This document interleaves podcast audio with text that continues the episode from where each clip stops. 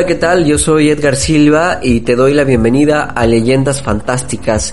El día de hoy, antes de comenzar el programa, quiero enviar un saludo muy especial a mi comadre y amiga Anabel López Lepe, que nos escucha desde el municipio de Tecolotlán, Jalisco, México, así como a mi buen amigo de toda la infancia, Jesús Contreras Rancurelo, que tal vez escuche el programa desde Guadalajara, Jalisco, y también desde Guadalajara, Jalisco, a mi sobrino Saulo Ramírez Silva, que además también es Mejado. Un saludo para todos ellos, gracias por escuchar y seguir el programa. Además, antes de comenzar, también quiero hacer un agradecimiento muy especial ya que hay gente que nos escucha en México, Ecuador, Chile, Portugal, España, Estados Unidos, Colombia y Suiza también. Así que me da mucho gusto saber que hay audiencia siguiendo este podcast en otras latitudes de nuestro mundo. Así que síganse manteniendo legendarios y qué padre que les estén gustando las leyendas fantásticas. Los dejo con el episodio de hoy, espero les guste.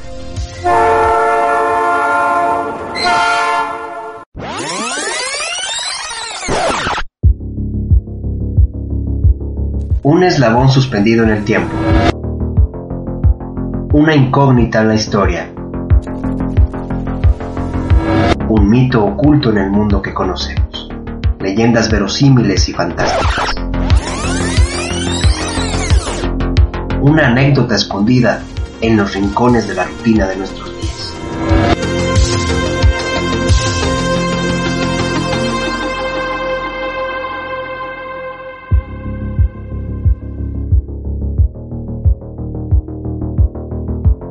Hola, soy Edgar Silva y te doy la bienvenida a Leyendas Fantásticas, un programa original de Morphosis Podcast, una locomotora imaginaria para recorrer a través de los sonidos una anécdota que ha significado una incógnita en la historia del tiempo. ¿Quieres saber de qué se trata la historia de hoy? Súbete al vagón y disfruta del viaje. Quizá uno de los hechos más destructivos en la historia de la humanidad es los acontecimientos ocurridos en Hiroshima y Nagasaki. En ese entonces, lamentablemente la ciencia estaba al servicio de la Segunda Guerra Mundial con la finalidad de provocar el mayor daño posible al enemigo. Los científicos se unieron para luchar contra el fascismo y competir por la primera posición en la carrera de construcción de armas.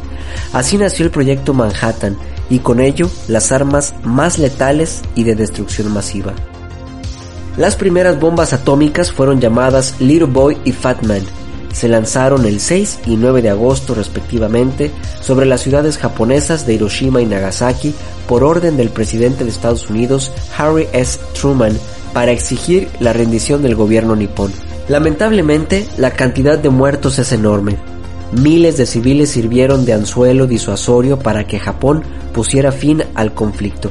Para algunos, esta decisión fue un sacrificio tomado por la única intención de reducir pérdidas humanas y regresar a la paz. Para otros, una medida desproporcionada. El lanzamiento escondía un mensaje de advertencia para la Unión Soviética, con quien ya había empezado a romper relaciones tras vencer al enemigo común, y esto provocaría una carrera armamentística y un aumento de las tensiones entre ambas potencias durante la Guerra Fría.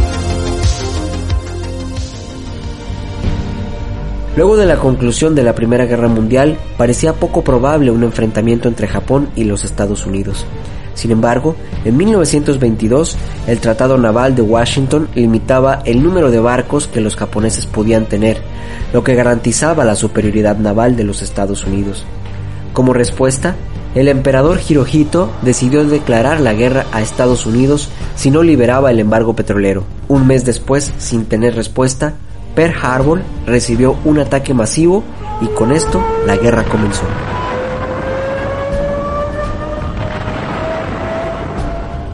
Inmediatamente y en secreto, los gobiernos aliados de Reino Unido, Canadá y Estados Unidos pusieron en marcha el Plan Manhattan, que incluía la fabricación de las primeras bombas nucleares, que fue aprobada el 16 de julio de 1945. En este proyecto se diseñaron dos tipos diferentes de armas atómicas.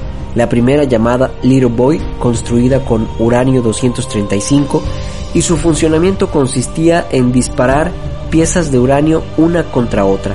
de tal manera que al juntarse cierta cantidad de uranio se producía una reacción de fisión en cadena que provocaba una explosión nuclear.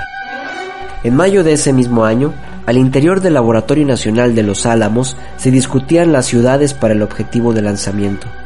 Las alternativas eran Hiroshima, Kioto y Yokohama, debido a que estos sitios se habían mantenido prácticamente intactos de bombardeos. Hiroshima era considerada un importante depósito de armas, una ciudad de cierta importancia industrial y militar con algunos campamentos militares, incluyendo los cuarteles generales de la Quinta División y los del Segundo Ejército General. Hiroshima era una base de abastecimiento y logística menor para la milicia japonesa. El 26 de julio, el presidente Truman y sus aliados emitieron la declaración de Potsdam, que pedía la rendición de Japón.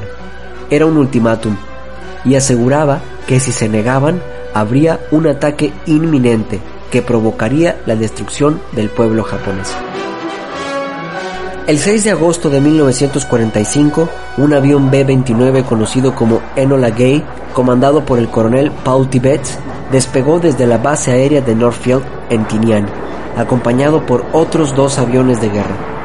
Luego de seis horas de vuelo, la aeronave arribó al objetivo que tenía las condiciones de clima adecuadas para realizar su misión. Volaba a unos 10.000 metros sobre el nivel del mar. Durante el vuelo, el capitán William Parson armó la bomba, que había sido desactivada para minimizar el riesgo de explosión en el despegue. Alrededor de las 7 de la mañana, los radares japoneses detectaron la amenaza de las naves estadounidenses y emitieron una alerta. Minutos después, un avión japonés merodeaba la ciudad de Hiroshima, pero no vio a los bombarderos. Entonces la rutina continuó con aparente calma, hasta que cerca de las 8 de la mañana los radares detectaron nuevamente a los B-29 acercándose a la ciudad. Muchos ignoraron la alerta. La bomba Little Boy fue arrojada a las 8.15 de la mañana de Hiroshima y alcanzó en 55 segundos la altura determinada para su explosión, aproximadamente 600 metros sobre la ciudad.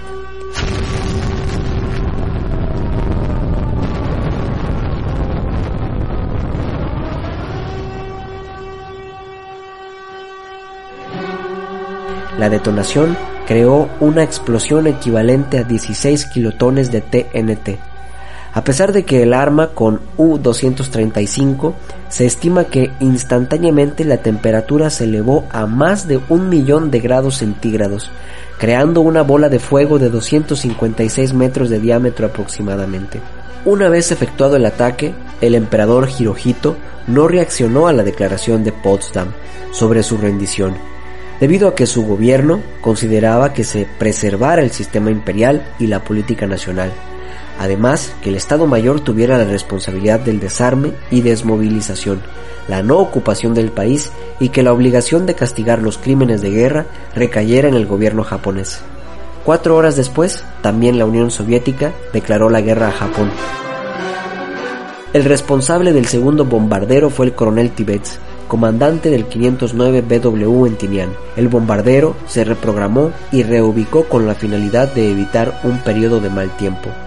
Eligieron Nagasaki, que había sido uno de los puertos más grandes en la parte sur de Japón, y tuvo una gran importancia durante la guerra por su gran actividad industrial, incluyendo la producción de artillería, barcos, equipo militar, así como otros materiales de guerra un lugar con hogares antiguos, edificios de madera en su totalidad y suelo de azulejo, que en su mayoría no contaba con la infraestructura necesaria en caso de una explosión. Previo al ataque del 9 de agosto, algunas bombas fueron arrojadas sobre la ciudad, causando daños en los astilleros y fábricas importantes como la de Mitsubishi. También seis bombas cayeron sobre la escuela médica y hospital de Nagasaki. El bombardeo causó preocupación entre los habitantes y muchos de ellos fueron evacuados a zonas rurales. Durante la mañana del 9 de agosto de 1945, el B-29 Boxcar, piloteado por el mayor Charles Sweeney, transportó el arma nuclear llamada Fat Man con la intención de lanzarla sobre Kokura como blanco principal y Nagasaki como objetivo secundario. Dos B-29 sobrevolaban una hora antes sobre el objetivo con la finalidad de hacer el reconocimiento de las condiciones climáticas y dos B-29 más acompañando el bombardero con instrumentación. Los B-29 enviados como observadores climatológicos informaron que ambos objetivos estaban despejados. Cuando llegaron a Kokura, la ciudad estaba cubierta en un 70% por nubes que la oscurecían. Después de pasar tres veces por encima y con el combustible consumiéndose a un nivel bastante bajo debido a un desperfecto en una de las bombas de un motor, decidieron ir por el objetivo secundario, la ciudad de Nagasaki. Alrededor de las 7.50, la alerta de bombardeo aéreo sonó en la ciudad pero a las 8.30 se emitió la señal de que el peligro se había alejado. Cuando se avistaron los dos B-29 a las 10.53 de la mañana, las autoridades japonesas estimaron que las aeronaves solo tendrían labores de reconocimiento, por lo que no se emitió alarma alguna. Lo demás es historia.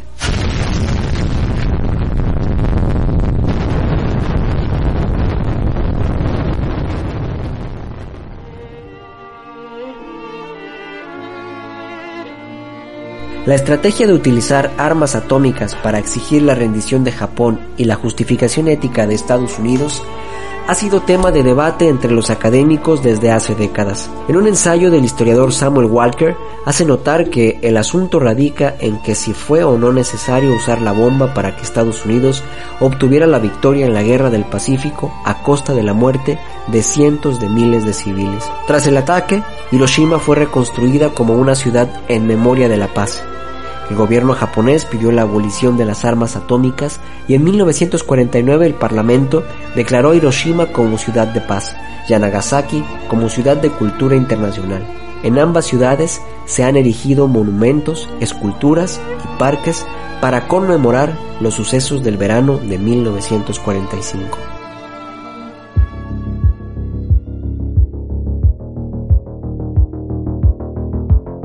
Leyendas Fantásticas escrito y narrado por Edgar Silva, una producción original de Morphosis Podcast.